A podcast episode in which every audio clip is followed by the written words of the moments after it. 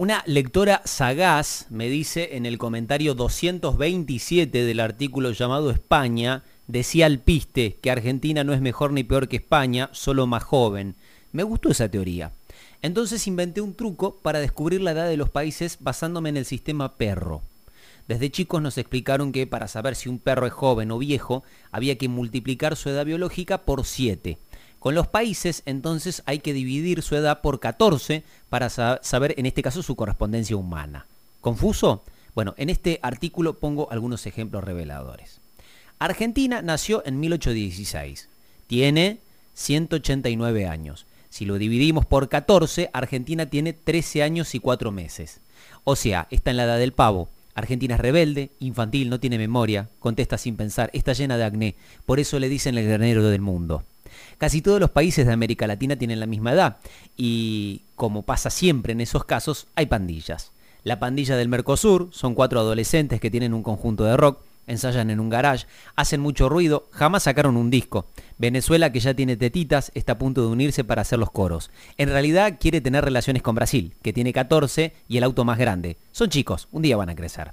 México también es adolescente, pero con ascendente indio.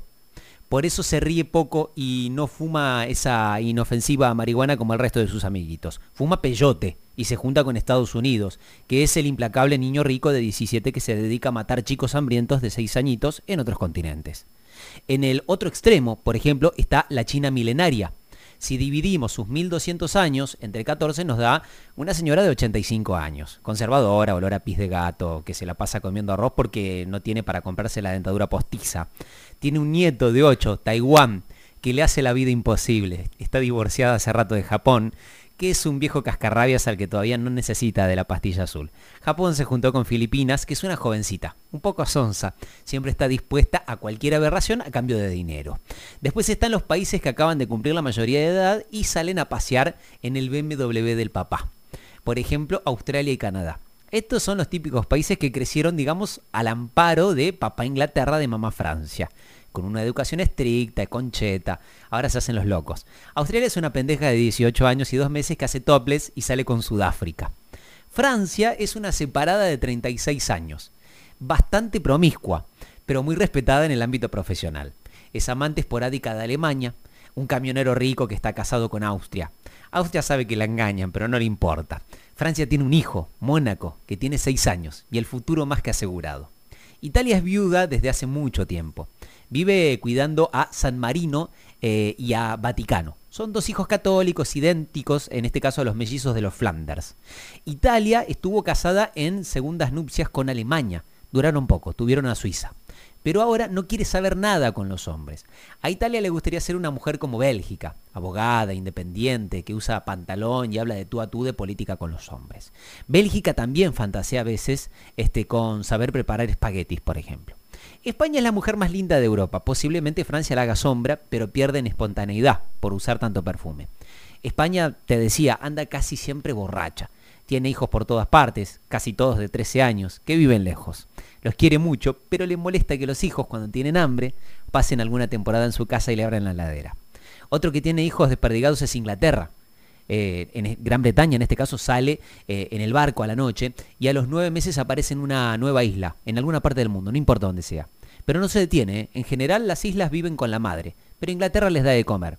Escocia e Irlanda, los hermanos de Inglaterra, que viven en el piso de arriba, se pasan la vida borrachos y ni siquiera saben jugar al fútbol, son la vergüenza de la familia.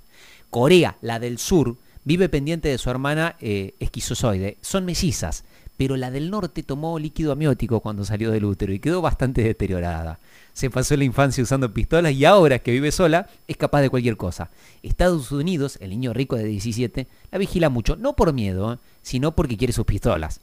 Israel es un intelectual de 72 años que tuvo una vida heavy. Hace unos años el camionero Alemania no vio que pasaba Israel y se lo llevó por delante. Desde ese día Israel se puso como loco. Ahora en vez de leer libros se la pasa en la terraza tirándole cascotes a Palestina, que es una chica que está lavando la ropa en la casa de al lado. Irak e Irán son dos primos que tienen 16 años. Este, desde aquel momento robaban motos y vendían los repuestos. Hasta que un día le robaron un repuesto a la motoneta de Estados Unidos y se les acabó el negocio. Ahora se están comiendo los mocos. El mundo estaba bien así. Es decir, como estaba, hasta que un día Rusia se juntó sin casarse con la perestroika y tuvieron docena y media de hijos. Todos raros, algunos ni se parecían, otros esquizofrénicos. Hace una semana, y gracias a un despelote con tiros y muertos, los habitantes serios del mundo descubrimos que hay un país que se llama Cabardino-Balcaria. Un país con bandera, presidente, himno, flora, fauna y hasta gente. A mí me da un poco de miedo que nos aparezcan países de corta edad, así, de repente, que nos enteremos de costado y que incluso tengamos que poner cara de que ya sabíamos para no quedar como ignorantes. ¿Por qué siguen naciendo países nuevos, me pregunto yo, si los que hay en realidad todavía no funcionan?